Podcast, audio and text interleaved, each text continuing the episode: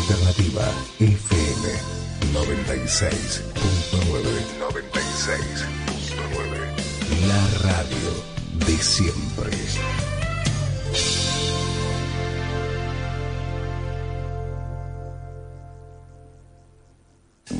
Hugo Moreno en la primera mañana de Alternativa. Como siempre, desde hace 25 años, el ventilador gira para darte nuevos aires de noticias. Hugo Moreno, análisis, opinión y un aporte para el debate y repensar la realidad política. El ventilador, todas las mañanas por FM Alternativa.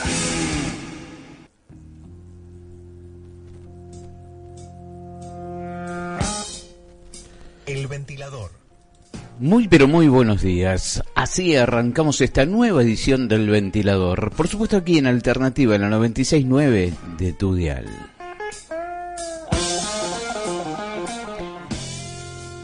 Y aquí llegamos para quedarnos, para acompañarte por el término de una horita, hasta casi casi las 9 de la mañana. Estaremos aquí con vos compartiendo toda la información, toda esa que está al alcance de nuestras manos, para que de alguna manera te enteres qué es lo que pasó en el día de ayer, qué es lo que puede ocurrir durante el día de hoy, para que pensemos juntos el día de mañana.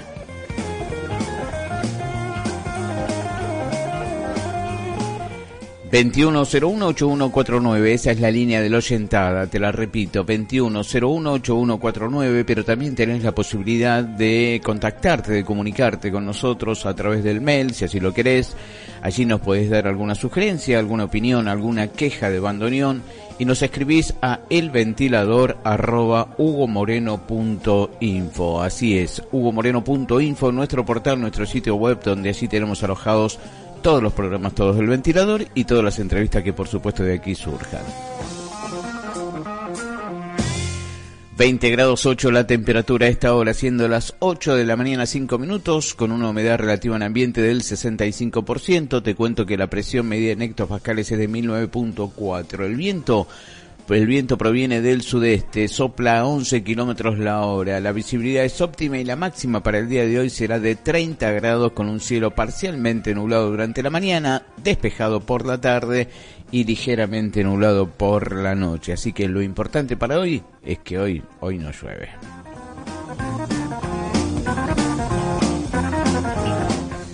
Bueno, te contamos que los accesos hacia la ciudad de Buenos Aires eh, son todos normales, sin complicaciones. Eh, lo que sí, déjame contarte que eh, hubo un choque en la autopista Ilia. Ahí el SAME trasladó al Hospital Fernández a un motociclista de 30 años caído a la altura de, de la calle Sarmiento, de la avenida Sarmiento en realidad. Eh, así que bueno, ese es el único inconveniente que estaríamos teniendo por la mañana de hoy. Trenes, subtes y premetro, subtes exceptuando la línea D, funcionan todos con normalidad. ¿Por qué digo la línea D? Porque bueno, acordate que hasta el 17 de marzo no habrá entonces servicio de esa línea por trabajos que se vienen realizando supuestamente para mejorar el servicio, ¿no? En nuestro pronóstico de piquetes para este día viernes 19 de enero te cuento que no tenemos cortes anunciados para el día, así que hasta el momento sin cortes anunciados y creo que vamos a tener también una jornada de viernes tranquila, por lo menos en lo que tiene que ver el tránsito. El tránsito dije, ¿eh?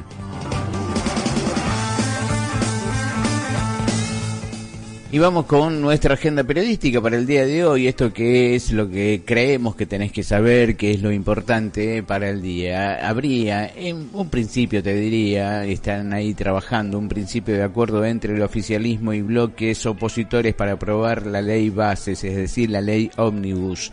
Eh, un consenso que alcanza, por lo menos dicen algunos, un alto grado, está basado en modificar aspectos vinculados a la movilidad jubilatoria, retenciones a las exportaciones, privatizaciones de empresas públicas, eh, también las facultades delegadas, bueno, toda una cuestión que se tiró arriba de la mesa eh, mientras tanto, mientras espera el Congreso, Milei avanza a todo vapor con un ajuste severo del Estado. El presidente ordenó profundizar las políticas de austeridad en los presupuestos de cada jurisdicción. Eh, esto es lo que te vamos a contar, por supuesto, también en el día de hoy. La Unión Cívica Radical no apoyará la delegación de facultades, privatizaciones, retenciones ni blanqueo de capitales. Esto es lo que anunció incluso en el día de ayer el presidente de la Unión Cívica Radical. Estamos hablando del senador Martín Lusto. Mientras tanto, el gobierno podrá llegar a la Corte contra la cautelar que suspendió el DNU. La Cámara Nacional del Trabajo concedió el recurso extraordinario presentado por, eh, por la Procuración del Tesoro, que está ah, en manos de Rodolfo Arra y va a elevar el incidente al máximo tribunal, aunque con efecto devolutivo, lo que significa que la medida cautelar conseguida por la CGT permanecerá vigente hasta que se expresen los cortesanos. Así que veremos qué es lo que pasa allí.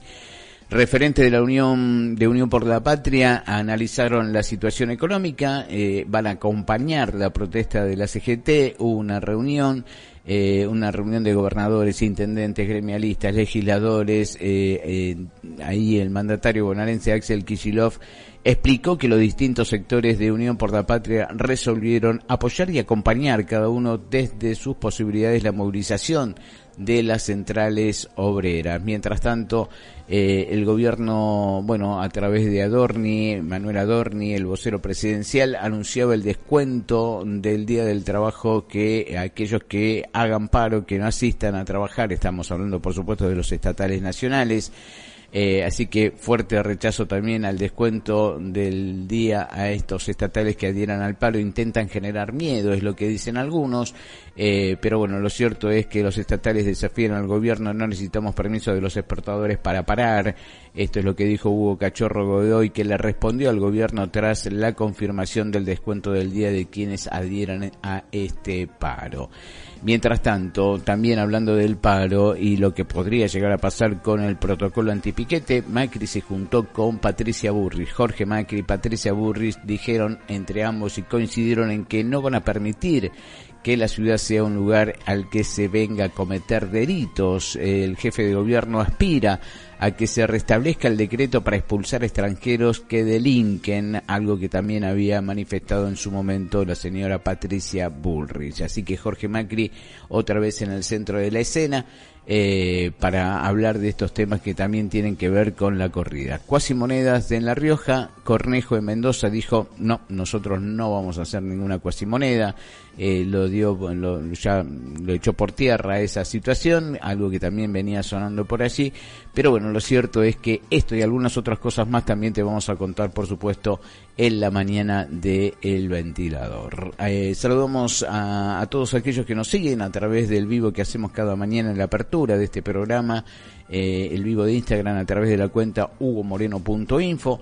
Eh, saludamos a nuestro fiel amigo Gavilera y también a todos aquellos que nos eh, siguen, por supuesto, a través de este vivo. Vamos a la apertura formal mm, de este programa. Eh, recordar que también nos puede seguir a través de la web de Alternativa www.alternativa969.com.ar y si no las 969 tu día, ya lo sabes.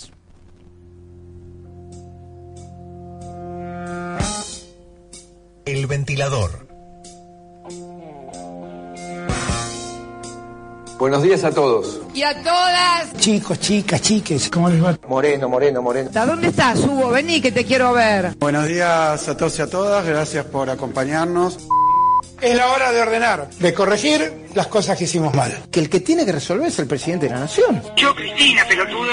¿Qué está pasando? O sea, no lo, no lo puedo entender. Usted parece que no me escuchó. Alguien le tiene que decir, you are stupid. ¿No será que al poder le conviene poquitos? Voy a seguir acompañándolos desde la oposición. Para poder apretar y dejar solamente la cáscara para objetivos personales. Ah, mirá. Esto, viste, quieren meter a todos en la misma bolsa, ¿no? ¿Sabés qué, Larreta? Como el zurdo de mierda que sos, a un liberal no le podés ni lustrar los zapatos, sorete. Yo creo que mi ley va, va a estar de nuestro lado. Nuestro adversario es el quimerismo, no nos confundamos. Vos sabés que sí, vos sabés que sí. Vamos a hacernos oír. Cristina es mala. Cristina es mala. Nunca decido las cosas a través de mis hormonas, sino de mis neuronas. Yo tengo un solo pedido, ¿me dejas? No volvamos a caer en la trampa de la interna peronista, por favor. Porque nos están pasando por encima. Para mí, claramente son terroristas. Ah, mira, persecución las dos con C. ¿Yo estoy viendo bien o eh, me faltan los lentes? ¿Qué mirá, bobo? ¿Qué mirá? Andá, andá para allá, bobo. Usted es periodista, que le va bien y lo primero que hacen es ponerse pantalones chupidos y ganar plata. Uno, que haya un, un periodista en el país que haga su trabajo. Ellos son los hormonales. Corta la bocha. Yo tengo segundo año comercial y leo mejor que Macri. No logramos lograr ese logro. Este señor es un enorme mamarracho. Lograron lograr esos logros. Reformamos, re- reafirmamos nuestro compromiso. Cada palabra tiene un significado y un simbolismo. Si siguen haciendo las cosas que están haciendo, yo voy a tratar de estar acá todo el tiempo posible para seguir jodiendo. Y para cuidarlos también. Y para preservarlos de la pena de cortar boludo. Gracias una vez más por acompañarnos. Gracias, Hugo. Gracias, Hugo. Mis queridos chiquipíos, a seguir laburando verbú con papa frita y... Y viva la patria, ¿eh? 13 minutos pasaron de las 8 de la mañana, 28 la temperatura a esta hora, 30 será la máxima para el día de hoy con un cielo tan solo algo nublado.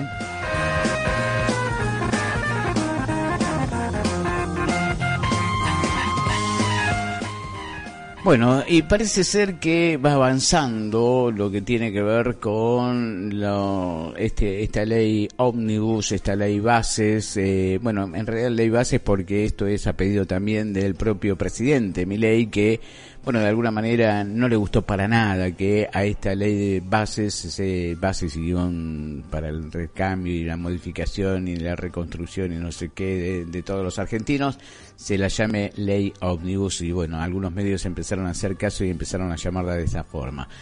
Eh, un consenso que pareciera ser que va alcanzando, dicen algunos, un alto grado. Todo está basado en modificar algunos aspectos vinculados a, a esta ley, como la movilidad jubilatoria, las retenciones a las exportaciones, las privatiz- privatizaciones de empresas públicas. Bueno, quieren que saquen al Banco Nación y a IPF precisamente de esa posibilidad de venta del Estado, ¿no? Venta por parte del gobierno de estas empresas de Estado. Eh, y también, por supuesto, las facultades delegadas, que es algo que viene trabajando la Unión Cívica Radical en ese sentido y también el PRO. Pero lo cierto es que el oficialismo de la Cámara de Diputados arribó a este principio, de acuerdo con los bloques del PRO, con eh, Innovación Federal y con Hacemos Coalición Federal, este, esta coalición federal que está en cabeza de eh, Pichetto sobre el proyecto de esta ley Omnibus eh, con el objetivo de que de aprobar la iniciativa del gobierno en una sesión que se podría llegar a realizar promediando la próxima semana. Eh, bueno, obviamente ya los tiempos no dan para aquellos que pretendían que eh, haya un dictamen y que la sesión se haga en el día de mañana, quedó totalmente desechada. El martes habría posibilidades de que sí haya dictamen y por eso eh, estaría la posibilidad de que la semana próxima, miércoles o jueves, se esté dando entonces la sesión especial para, eh, bueno, debatir sobre esta cuestión de la ley Omnibus. Una ley Omnibus que adentro de ella también tiene la aprobación del DNU. Eh, lo que te decía, un consenso que va avanzando, que está basado en la modificación de algunos aspectos que están vinculados a- en esta ley Omnibus como eh, lo que te contaba, movilidad jubilatoria, retenciones a las exportaciones, privatizaciones de empresas públicas y facultades delegadas donde se acotará la emergencia pública solo a un año con una prórroga por otro año otorgada también previamente por el Parlamento y no así eh, a requerimiento nada más de eh, las ganas que pueda tener mi ley. Recordemos que esto era dos años con posibilidades de prorrogarla de manera casi automática. Bueno, lo que dice la oposición te la damos pero por un año y el segundo año también tiene que ser otorgada por el Parlamento. Otro punto clave del consenso sería eliminar el artículo de ¿para qué? Para ratificar el DNU 70-2023 que se tratará en la Comisión Bicameral de Tratamiento Legislativo, aunque está es- esto todavía no, no, no se conformó. La, la, la verdad es que la Comisión Bicameral todavía no está conformada porque hay diferencias entre la Libertad Avanza y Unión por la Patria sobre la cantidad de integrantes que le corresponden eh, precisamente a esta última fuerza Unión por la Patria. Al término de la reunión, El presidente del bloque, Miguel Pichetto, en el bloque de Coalición Federal, señaló que eh, se ha tenido una reunión que podríamos calificar de positiva, esto es por lo menos la calificación de Pichetto, hubo un intercambio sincero importante y hay un conjunto de temas que hemos analizado. Hemos encontrado predisposición del gobierno para aceptar reformulaciones, propuestas, etcétera. Esto es lo que manifestaba entonces Pichetto eh, también eh, cerrando esta charla diciendo que lo que todavía falta es completar alguna información. Eh, bueno, los que están integrando este bloque, este bloque de coalición federal, que junto con Innovación representan a 32 diputados, así que lo que se tiene es que transmitir todo lo que se ha recibido y, habrá que el, el, balance parece haber dado a Pichetto un balance positivo de esa reunión eh, ya que vieron una actitud eh, por parte del gobierno de buscar puntos de encuentro. Eh, si bien el gobierno eh, trabajaba para eh, emitir dictamen en el día de hoy y sesionar mañana, aceptó entonces este pedido de los bloques opositores de firmar el despacho el martes en este plenario de las comisiones de legislación general, presupuesto y hacienda y asuntos constitucionales y el jueves sería la sesión que podría extenderse, dicen, entre dos y tres días. En ese sentido, entonces, Martín Menem, quien es el presidente de la Cámara Baja, aseguró la intención de llevar al recinto la ley enviada por el Poder Ejecutivo lo antes posible y sostuvo también que su idea era ir este sábado. Bueno, eh, sigue él con esa idea, pero dijo que más que difícil es, bueno, es difícil pero no imposible. Esto es por lo menos lo que sostiene Menem, eh, Menem me refiero por supuesto a Martín. Eh, ¿Cuál es la postura del PRO? Porque te, avanzábamos sobre la cuestión de Pichito y, su eh, coalición eh, federal. Eh, en primer término, los dirigentes del oficialismo se reunieron con el presidente del bloque PRO, con Cristian Ritondo, esto fue en el día de ayer, la ex gobernadora bonaerense y legisladora María Eugenia Vidal, quienes también pidieron discutir el dictamen el martes que viene y sesionar entonces desde el jueves. Gente que está dentro de lo que es el entorno parlamentario del PRO, del PRO eh, han señalado que fue una reunión también calificada como muy buena, ya que se están tomando muchas sugerencias eh, que hizo precisamente ese espacio y se modificaron cerca de 100 artículos eh, para que se pueda sesionar entonces la semana que viene. Eh, también eh, esta, esta gente cercana al Ritondo señaló que todavía hay algunos puntos que se tienen que seguir discutiendo, pero la idea es avanzar juntos en la redacción del dictamen final para que se trate entonces en comisiones y luego pasar al recinto. Eh, también eh, los funcionarios se reunieron con el titular de la Unión Cívica Radical, con Rodrigo de Loredo, y por último mantuvieron un encuentro con el nuevo grupo de trabajo conformado por Hacemos Coalición Federal, Innovación Federal, eh, a la cual asistieron, como ya te dije, no solo Pichetto, sino Emilio Monzó, Florencio Randazzo y Pamela Caletti. Eh, recordemos, la Libertad Avanza tiene 38 diputados y puede sumar en los aliados de Buenos Aires, eh, Buenos Aires Libre, Unión Mendocina, Creo, Avanza Libertad y Producción y Trabajo, que serían 7 los apoyos y ahí alcanzaría entonces los 45 votos, por lo cual quiere el respaldo de la mayoría de los diputados del PRO, la Unión Cívica Radical y Hacemos Innovación. Eh, cuáles son los números, cuál es el poroteo. Entonces, eh, a ver, te lo explico. Para garantizar la sesión de esta ley, el oficialismo necesita 129 votos y solo lo puede lograr si consigue el respaldo de la mayoría de estos legisladores entre la Unión Cívica Radical, que tiene 34, el PRO, que tiene 37, Hacemos a Innovación, que tiene 32, y ahí juntarían 103 legisladores. Eh, con un escenario de Unión por la Patria con 102, la izquierda con 5 que rechazan la iniciativa. Eh, el oficialismo debe conseguir el respaldo de los bloques que han manifestado su voluntad de respaldar con cambios el proyecto oficial.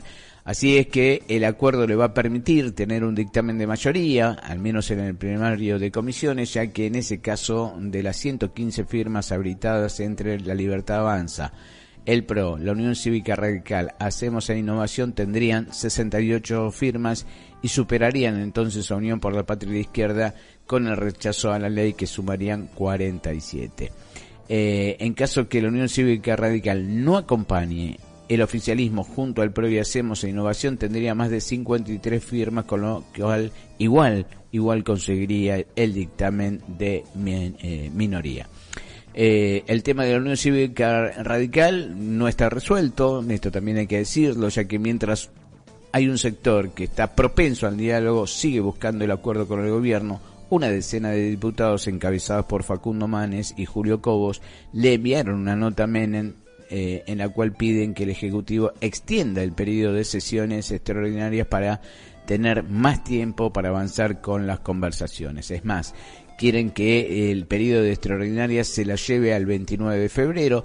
Milei convocó extraordinarias hasta el 31 de enero y la intención entonces de estos 10 diputados es que se extienda hasta fines de este segundo mes del año 2024. Eh, las diferencias estaban centradas en el sistema de actualización de las jubilaciones, ya que mientras la Libertad Avanza quiere suspender la fórmula aprobada en el gobierno del Frente de Todos y disponer aumento por ajuste, es decir, a, tiro de decreto, los bloques opositores quieran establecer un mecanismo para los incrementos de los saberes jubilatorios. En la actualidad, las, las jubilaciones se van a incrementar en base a una fórmula que se calcula con el 50% por el aumento de la recaudación y otro 50% por el incremento de salarios y la oposición plantea un mecanismo por el cual se incluya la inflación en línea con la movilidad del gobierno de Cambiemos. Eh, bueno, Así viene la discusión entonces eh, en este sentido y mientras espera el Congreso, mi ley avanza con todo, con todo, con todo vapor, con este ajuste o un nuevo ajuste y se lo califica como más severo. Eh, recordemos que en su campaña electoral Milei siempre hablaba de su plan de introducir reforma de primera, segunda y tercera generación en su afán de achicar el Estado todas con el mismo objetivo, reducirlo a su mínima expresión para liberar las fuerzas de la actividad privada. En el marco de este decreto, el 70-2023, que ya está vigente, los puntos que plantea incluyen revocar leyes sin pasar por discusión parlamentaria, suprimir regulaciones estatales, permitir la privatización de empresas públicas, facilitar las transacciones en dólares, marcar el comienzo de iniciativas para flexibilizar el mercado laboral, pero también el sistema de salud, una propuesta que implica una amplia reforma integral del Estado que contempla, a su vez, la eliminación de ministerios, jefaturas de gabinete, el despido de cualquier empleado público que haya ingresado durante el año 2023, las bajas de empleados que trabajen eh, para dos o más dependencias estatales entendiendo su contravención y los descensos de agentes que están en edad de jubilarse. Pero también tiene la intención de cerrar o privatizar empresas públicas y también organismos que sirven como refugio, según ellos, para empleados ñoquis de la política. Esto es eh, lo que imaginan y dicen desde eh, lo que es eh, el gobierno. hay una nota que estuvo dando vueltas por allí que está firmada por Armando Daniel Guiber, un experimentado funcionario a cargo de la Secretaría de Transformación del Estado y Función Pública de la Jefatura de Gabinete de Ministros, en donde detalla que, bueno, a fin de eh, informar también que se ha concluido la primera etapa de la transformación de las estructuras organizativas de la administración pública. Lo que se dará inicio es la segunda etapa que consiste en el proceso de aprobación de estructuras organizativas de primer y segundo nivel operativo de las jurisdicciones. ¿Qué quiere decir esto? Bueno, que podrían llegarse a despedir entonces gente también de la administración pública. La idea es achicar el Estado acomodé esto no tiene ningún problema de hacerlo, sabemos que esto es la intencionalidad que se tiene, eh, achicar el Estado, dejar, eh, a, bueno, a todo el mundo así, eh, a la deriva, aunque muchos creen y pretenden que esto está bien. En el mientras tanto está el paro, este paro que se va a realizar el próximo 24 de enero, algo que está ratificado por el propio eh, Héctor Daer, eh, pero bueno, Manuel Adorni, vocero presidencial, salió a hablar sobre eh, aquellos trabajadores que, bueno, van a hacer el paro y donde se les va a descontar entonces sus salarios. El paro del día 24 de, 24 de enero Eh, ese día se ha tomado la decisión de descontar quienes vayan al paro, quienes adhieran a ese paro, el día a todos los empleados estatales, eh, que, eh, nacionales por supuesto, que se adhieran a, esta medida. El salario es una contraprestación y quien no trabaja es razonable que no, que no cobre. Eh, seguimos esperando, por supuesto, los argumentos del porqué del paro, argumentos estos que no, no, no nos terminan de quedar, de quedar claro. Escuché ayer al, hijo de Hugo Moyano decir que el país eh, que el país estaba funcionando y que no era necesario ni el DNU eh, ni la ni la ley. Bueno, hay que ver qué considera él que es un país funcionando o para quiénes funciona ese país que él, que él describe o que él ve con aparente claridad. Eh, entendemos que la Argentina está en una situación de urgencia y de eh, absoluta necesidad y entendemos que tanto el DNU, por supuesto, como la ley que está en proceso legislativo, eh, son parte de ese cambio y de sacar a la Argentina de la decadencia en la que vive. El ventilador. Bueno, ahí lo tenías, ¿no? A Manuel Adorni, que no recordaba el nombre de Pablo. El hijo de Hugo es Pablo Adorni, eh, digo, como para que también lo tengas presente. Pero el vocero presidencial va con todo. Eh, no solo habló de este descuento que eh, se le va a hacer a los trabajadores estatales, sino que fue un poquito más allá, con cierta ironía, eh, hablando de, no entiendo por qué es el paro. Hay rechazo, por supuesto, al descuento del día a estos estatales que adhieran al paro. Intentan generar miedo, es lo que dijo Daniel Catalano, Rodolfo Aguilar, Eduardo López, que fueron los primeros dirigentes gremiales que salieron al cruce de las declaraciones del vocero presidencial, los que calificaron de extorsiva y de buscar generar desmovilización y temor. Así es que estos dirigentes de diferentes entidades gremiales salieron a responder con duras críticas esta confirmación que ha dado el vocero presidencial y la cual la compartimos sobre el descuento del Día de los Trabajadores, eh, del Día del Paro, me refiero a los trabajadores estatales eh, que obviamente adhieran a este paro, ¿no? Eh, un paro que ha sido no solo convocado por la CGT, sino también eh, por las otras centrales de trabajadores, la CTA de los trabajadores, la CTA autónoma, en donde han coincidido en eh, decir que intentan generar miedo, esto por lo menos lo que ha dicho Daniel Catalano, Daniel es el secretario general de la Asociación de Trabajadores del Estado de Capital Federal. Eh, según Daniel, el gobierno, Daniel Catalano, el gobierno nacional procura instalar un clima de miedo y desmovilización, al tiempo que aseguró que, por el contrario, la medida de fuerza del próximo miércoles será más fuerte. Eh, pero bueno, si hablábamos de esta cuestión donde, eh, bueno, se viene fuerte lo que tiene que ver esta movida, eh, también salió a hablar Cachorro, Hugo Cachorro Godoy, que le respondió al gobierno eh, no, no necesitamos permiso de los exportadores para parar, fue lo que dijo el secretario general de ATEN a nivel nacional, eh, Hugo Cachorro Godoy, quien advirtió que no necesitan permiso del gobierno para adherir a este paro. Los trabajadores no necesitamos entonces ese permiso de los patrones y mucho menos de los grandes exportadores para tomar medidas, así que vamos a seguir avanzando con el paro nacional, fue lo que sostuvo Godoy. Eh, bueno, recordemos que Godoy también participó de la reunión de Unión por la Patria que fue encabezada por el gobernador Kichilov. Eh, pero bueno, escuchemos a ver si tenemos la posibilidad de, eh, bueno, qué era lo que decía oportunamente quien es el titular de ATE, me estoy refiriendo a Rodolfo Aguilar, un Rodolfo Aguilar que, bueno, también habló después de aquella movimiento, mejor dicho, que se hizo eh, con relación a eh, los gremios estatales que van a realizar entonces este paro. Hoy los estatales nos movilizamos en todo el país, en toda la Argentina, para enfrentar el ajuste y el intento de desguace del Estado que está llevando adelante el gobierno nacional. Un ajuste potente y regresivo que se impulsa desde la nación, pero que rápidamente se dispara a todas las provincias y a todos los municipios.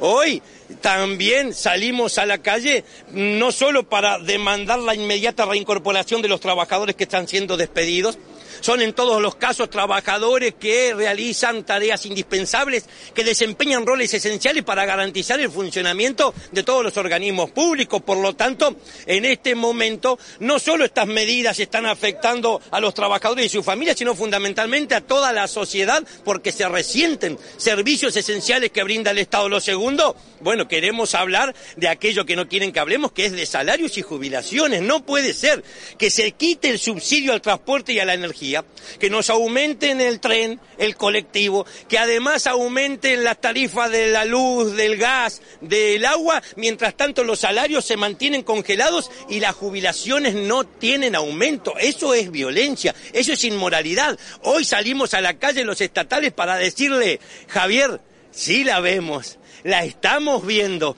es en la calle y no vamos a parar de estar hasta que no recuperemos todos nuestros derechos. El 24, eh, paro eh, general y movilización de estatales en toda la Argentina. Nos sumamos a las convocatorias que hicieron las tres centrales eh, obreras eh, para poner de manifiesto que no queremos que nos gobiernen por decreto, que queremos recuperar nuestra democracia. Una democracia que ha estado herida de muerte desde el 10 de diciembre hasta ahora ya estamos saliendo para el Congreso, tenemos que exponer en, la... Bueno, ahí lo tenías entonces a Rodolfo Aguilar, ¿no? Eh, titular de ATE, en donde, bueno, planteaba esta cuestión que tiene que ver con, bueno, el 24 también vamos a estar a la calle, no nos importa esto de que nos descuenten, esta, como decía Daniel Catalano, esta idea de extorsionar a los trabajadores, de meter miedo, de eh, tratar de distraer también algunas otras cosas. Eh, Patricia Bullrich eh, es, ya lo sabés, eh, ministra de Seguridad. Eh, dijo que se va a aplicar el protocolo, que se necesita un país en orden, que acá hay un gobierno. Bueno, escúchala a ver qué es lo que dice Patricia Burrich, obviamente con relación a este paro del miércoles. Nosotros vamos a seguir adelante con el protocolo. Esta es una decisión de que el país viva en orden, que la calle no sea para el desastre. Nosotros creemos que la Argentina necesita orden económico, orden social, orden en las calles, para poder tener un país normal. Eh, seguir como estamos 20 años más, bueno, cada día vamos a estar peor. Eh, con todos los que andan gritando por todos lados, que quieren bajar el gobierno, que quieren que termine, que el objetivo es terminar con el gobierno, bueno, acá se van a encontrar con un gobierno que no, no va a ceder tan fácil. Bueno, que no va a ceder tan fácil, un gobierno que no va a ceder tan fácil y lo que dice Patricia Burris, casi te diría mojando la oreja también a los eh, grupos sindicales. 35 minutos pasaron de las 8 de la mañana, compartimos algo de música, ¿te parece? Música, maestro, compromisos comerciales también, por supuesto. Conociendo Rusia en la mañana de hoy, ¿dónde? En una esquina, ¿qué esquina? Cabildo y juramento.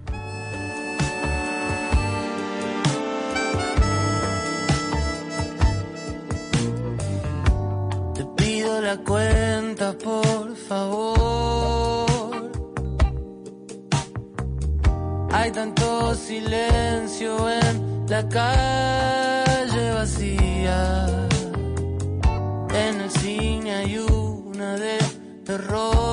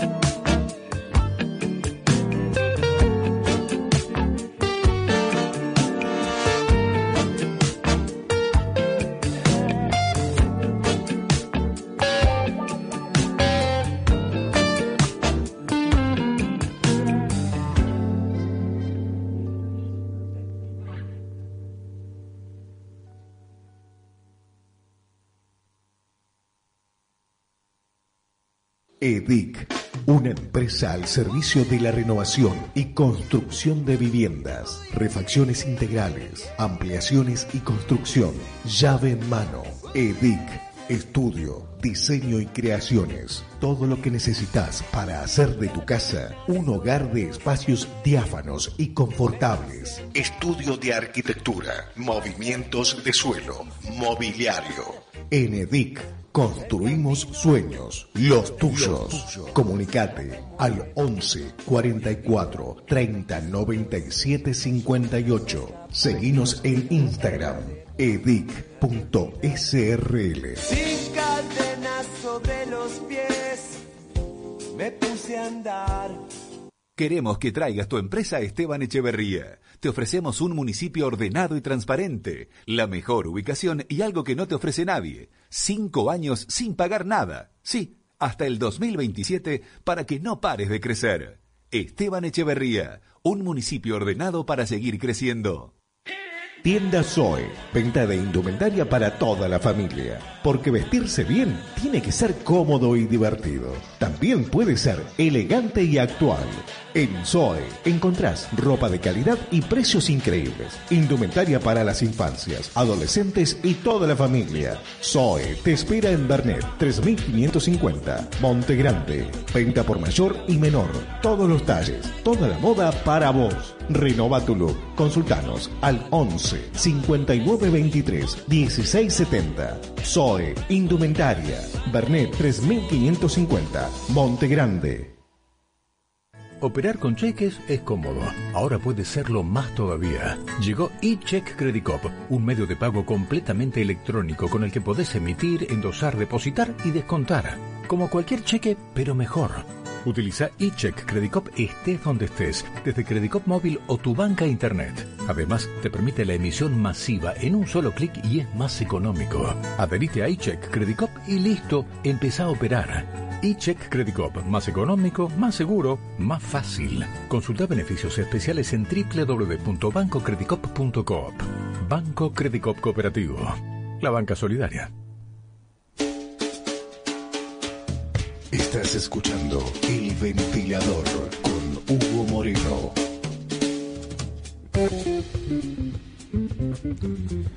Muy bien, seguimos aquí obviamente en Alternativa, estás en el 96.9 de tu dial, estás en el ventilador. 19 minutos nos separan de las 9 de la mañana, 22 la temperatura en la República de Esteban Echeverría con un 71% de humedad y 30 serán los grados de máxima para hoy.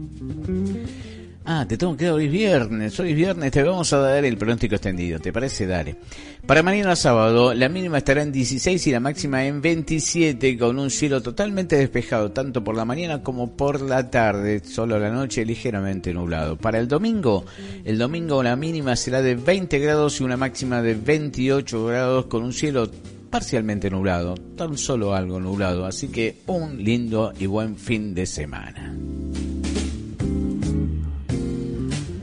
Bien, eh, Kisilov ofició en el día de ayer, eh, casi te diría de líder opositor, en un encuentro que hubo entre eh, gobernadores, legisladores, eh, gente del sindicalismo. La cumbre se llevó adelante en la Casa de la Provincia, en la ciudad de Buenos Aires, ahí en Callao 200 con el objetivo de definir los pasos a seguir para enfrentar las reformas que están comprendidas tanto en el DNU como en la ley Omnibus. A menos entonces de una semana de este paro general, que está convocado, ya sabéis, por la CGT y acompañado y también apoyado por el resto de las centrales, eh, hablo de la UTE, hablo de la CGT, eh, perdón, de la CTA autónoma y de la CTA de los trabajadores, y en medio, te diría, del debate en diputados, este plenario de comisiones que se da por la ley Omnibus, el peronismo volvió a reunirse para delinear ciertas estrategias que permitan enfrentar las políticas y reformas que lleva adelante el gobierno de Javo Milei. Esta vez la reunión, como te dije, congregó no solo a gobernadores, sino también diputados, senadores nacionales, dirigentes gremiales de la CGT, también hubo, eh, eh, bueno, funcionarios provinciales. Kicillof fue el anfitrión, eh, dado que la reunión se hizo en la Casa de la Provincia de Buenos Aires. El mandatario estuvo acompañado, como te decía, por algunos funcionarios del gobierno provincial. Ahí estuvo Carlos Bianco, ministro de Gobierno, eh, también Andrés Larroque, Jessica Rey, bueno, Jessica es, eh, bueno, del área de comunicación, Andrés Larroque de Desarrollo para la Comunidad, pero esta fue una convocatoria para repasar la situación económica tras la, la, la batería de medidas que ha tomado el gobierno nacional y que, bueno, eh, eh, está afectando prácticamente a todos, todos los sectores. Pero también Kicillof dijo que se está llevando adelante un plan de ajuste con absoluta insensibilidad y sin compensar de ninguna manera el impacto negativo sobre los trabajadores y los sectores medios. Pero también subrayó que hoy lo que tenemos que hacer es acompañar a los que eh, más están sufriendo, por eso la idea es apoyar la movilización que van a llevar adelante las centrales obreras la semana que viene. Kichilov entonces hablando sobre esta cuestión que tiene que ver con eh, este encuentro que se dio en el día de ayer. Después de este encuentro entonces esto era lo que decía y luego lo vamos a escuchar a Héctor Daer que también estuvo precisamente en esa misma reunión en la Casa de la Provincia. La reunión consistió en repasar la situación nacional, la situación económica. Un poco estuvimos hablando de lo que ha producido en este tiempo la batería de medidas económicas y decisiones que ha tomado el gobierno de la devaluación, los aumentos de alimentos, combustibles, medicamentos, eh, también prepagas, eh, bueno, y sabiendo que se vienen todavía los tarifazos y las cuestiones de transporte, energía, etcétera, relevar un poco la situación, mucha preocupación. Eh, yo vengo de la costa atlántica y bueno, lo mismo se reproduce en todos los lugares, una restricción, una caída muy fuerte del consumo. Particularmente lo digo porque en la costa atlántica los establecimientos de alto, de alto poder adquisitivo no han tenido problemas, pero una, dos y tres estrellas con una caída muy grande, menores estadías, menor consumo. Pero bueno, lo que preocupa es los jubilados, preocupan los trabajadores, preocupa aquellos que se están quedando sin trabajo. Así que hicimos un relevamiento de la situación, de la situación social y económica de la Argentina. Estuvimos viendo de qué manera, porque también hubo presencia de intendentes de la provincia de Buenos Aires, de qué manera y en la medida de, lo, de las posibilidades se puede articular algún tipo de solidaridad y respuesta a esta situación, aunque depende fundamentalmente del gobierno nacional y de estas políticas económicas que fueron muy duras y no tuvieron ningún tipo de compensación. Las consecuencias de las políticas se van a ver este 24, de eso también hablamos, de apoyar y acompañar cada uno de su situación y de sus posibilidades, lo que va a ser la movilización eh, que, van a llevar adelante las centrales obreras.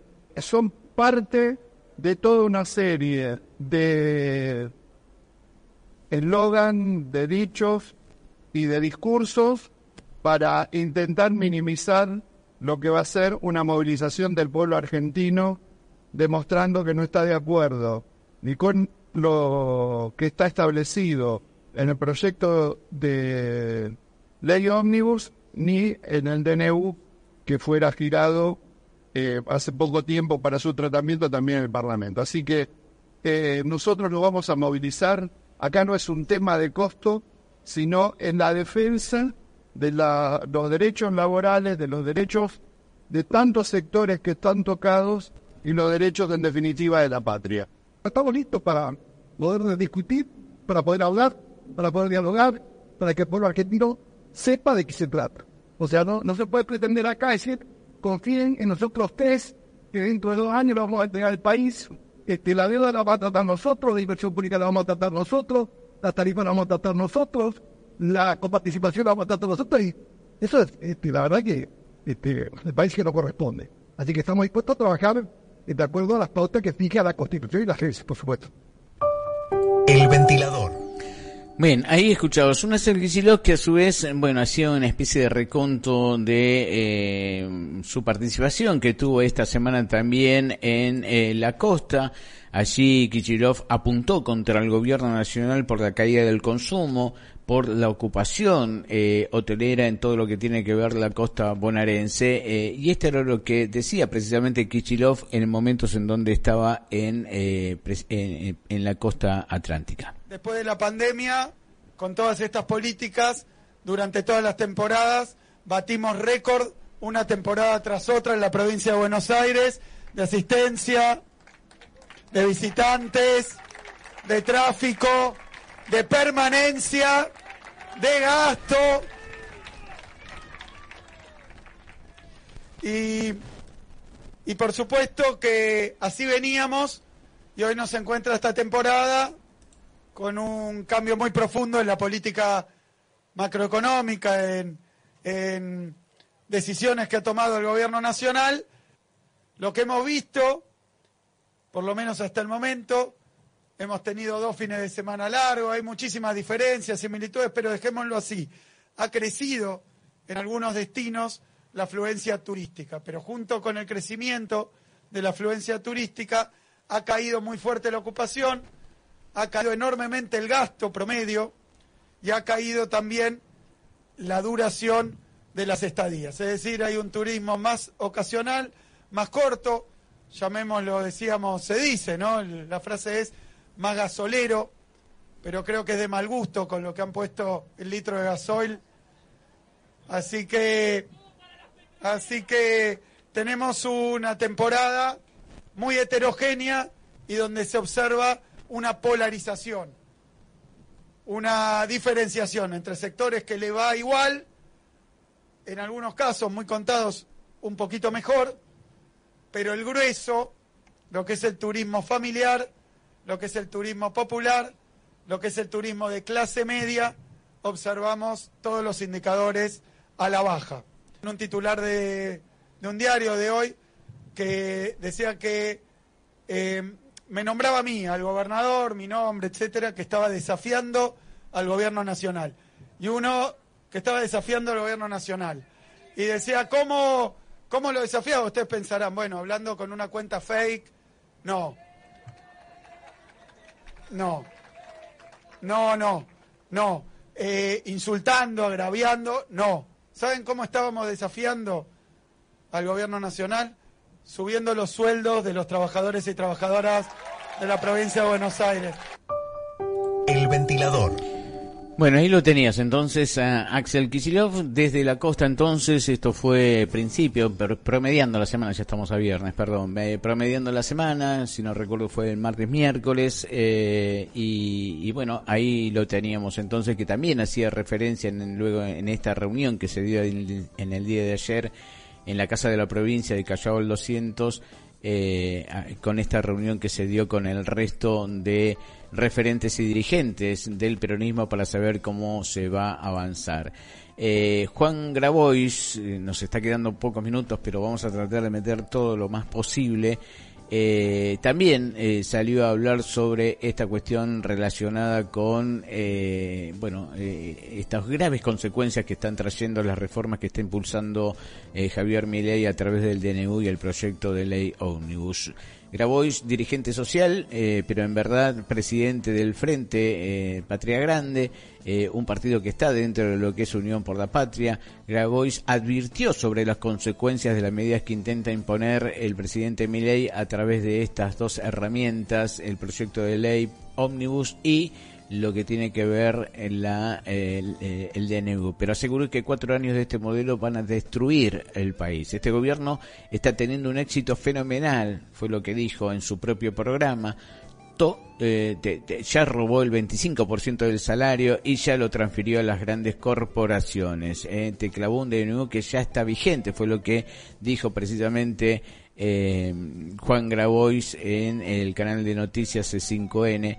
Eh, pero bueno, te propongo para ser más rápido y contundente lo que decía Grabois en el día de ayer, en la noche de ayer. Nos vamos reagrupando como posición política, es el rol que nos toca en democracia, puntualmente para fijar una estrategia contra la asunción de la suma del poder público por parte del presidente Milei, frenar el decreto de necesidad de urgencia y la mega ley en su conjunto, porque son gestos que cambian la regla de juego de la democracia en la Argentina, poniéndonos en una situación autoritaria y que no solamente por su forma, sino por su contenido le van a hacer un profundo daño a los sectores medios, a los sectores populares y a los trabajadores de nuestro país.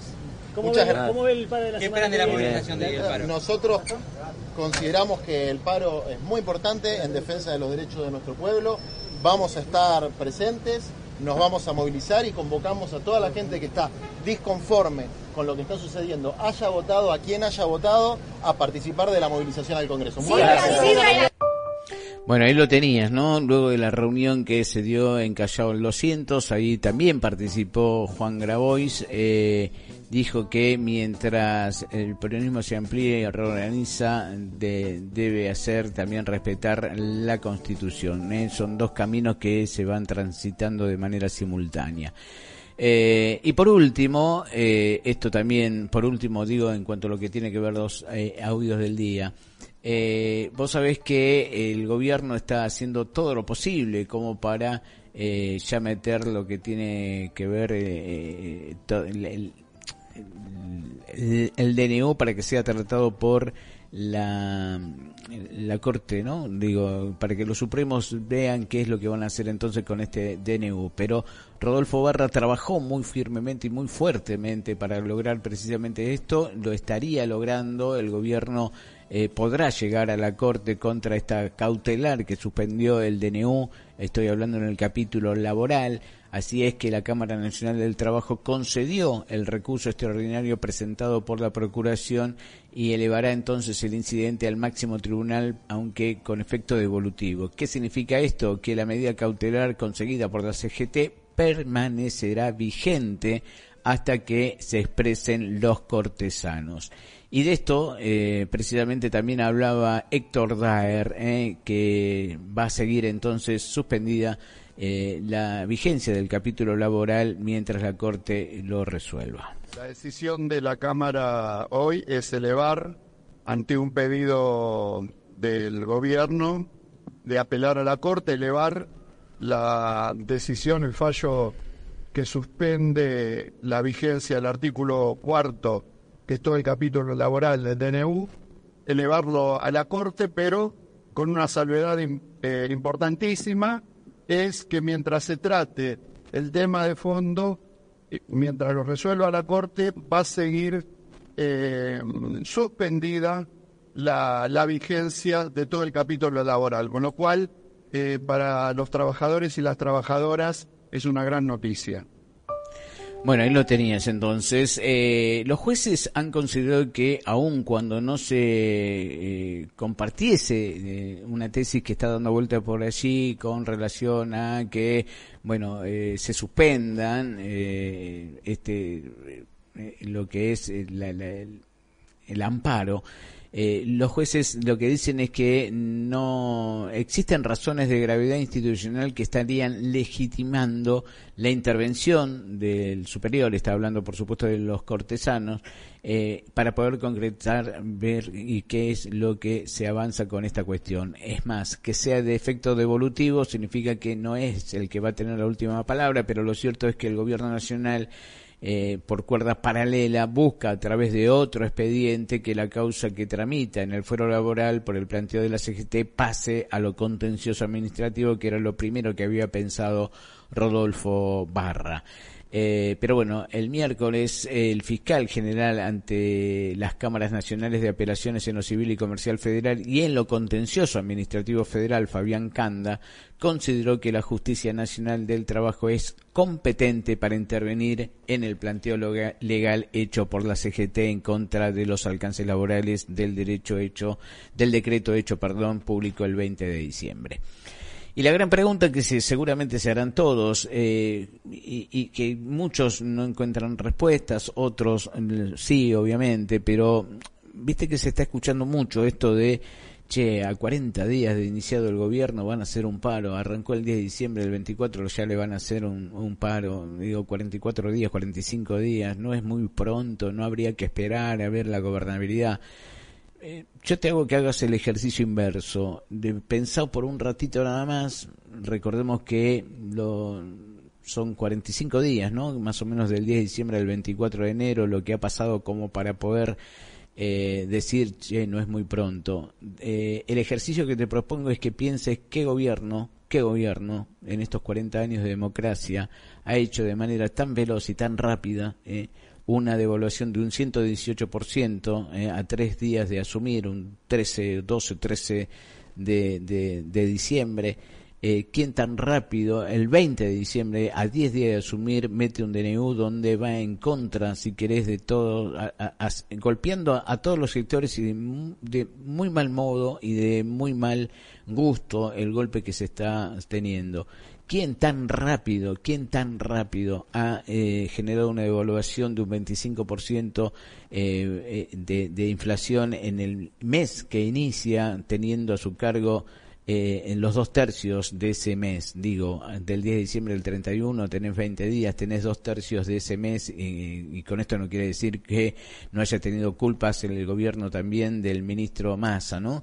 Pero también es cierto que se ha golpeado y muy rápidamente a todos los argentinos. ¿Quién tan rápidamente, qué gobierno tan velozmente ha eh, hecho incrementar la nafta casi, eh, te diría, eh, no sé, al valor del dólar tan rápidamente. Bueno, pensémoslo también de ese lado y, y además es un derecho y me parece que tenemos que empezar a hacer respetar precisamente esos derechos y en este caso es el derecho al reclamo y a la protesta. Nos tenemos que ir, sí, ya nos tenemos que ir. Seguramente nos quedaron cosas en el tintero. Por un lado, te quería contar lo, de la Unión Cívica Radical, que, bueno, no estaría apoyando la delegación de facultades, privatizaciones, retenciones ni el blanqueo de capitales. Eh, Martín Lustó eh, es el presidente de la Unión Cívica Radical. También salió eh, fuertemente a decir que si Milei hace un ajuste fiscal extra, lo van a pagar los jubilados eh, catalogó de inconstitucional el mega DNU de Milei y criticó algunas cuestiones también de la ley Omnibus. La gran pregunta es, lo dice Martín Lustó, presidente de la Unión Cívica Radical, ¿qué es lo que va a hacer el radicalismo? Si vota en general la ley Omnibus y empieza en particular a hacer algunas cuestiones o directamente dice, no muchachos, va todo para atrás y discutamos de nuevo. Nos vamos, nos vamos y no nos vamos a reencontrar el lunes próximo. Eh, hemos tomado la decisión de tomarnos estos días que nos quedan hasta febrero, eh, así que nosotros seguramente nos reencontraremos entonces el primer día de febrero. Creemos que nos merecemos un descanso, lo decimos sin ningún tipo de, a ver, ¿cómo decirlo? Eh, no, no, no, ninguna arrogancia. Digo que nos merecemos porque fue un año muy duro, el 2023 el que se aproxima, el 2024, en el, cual ya estamos transitando, también avisoramos que va a ser muy, muy complicado. Eh, así que necesitamos cargar pilas y se lo decimos así directamente. Nos reencontramos entonces eh, los primeros, el primero de febrero. Aquí estaremos. Espero que tengan eh, unas excelentes jornadas lo que nos queda, por lo menos hasta nuestro reencuentro. Eh, así que bueno, nos vamos, nos vamos y será hasta entonces. Chao.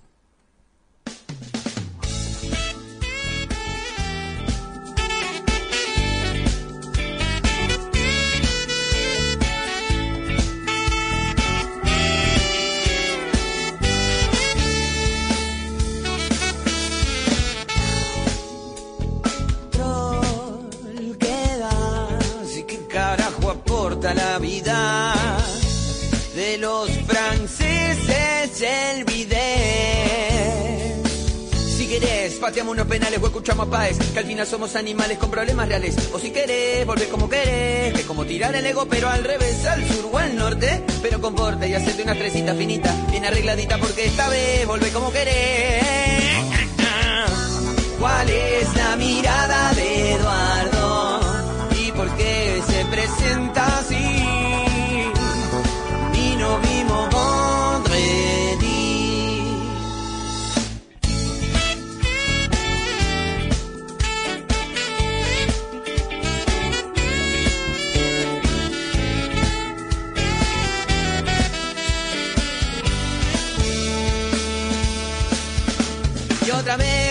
Como querés, mira como curdo y prende el pucho al revés. Del invierno a la culpería, en la benemerita república mía. Que bobera que me puse, la soda me arruinó. Dejé la en la mesa y me metí en un reno. Si trae, me pongo con la letra. Basagle para que lo veas vos y lo registres en el cuadernito rojo, rojo.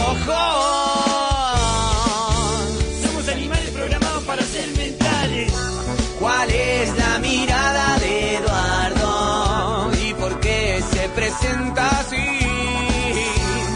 Ni no vimos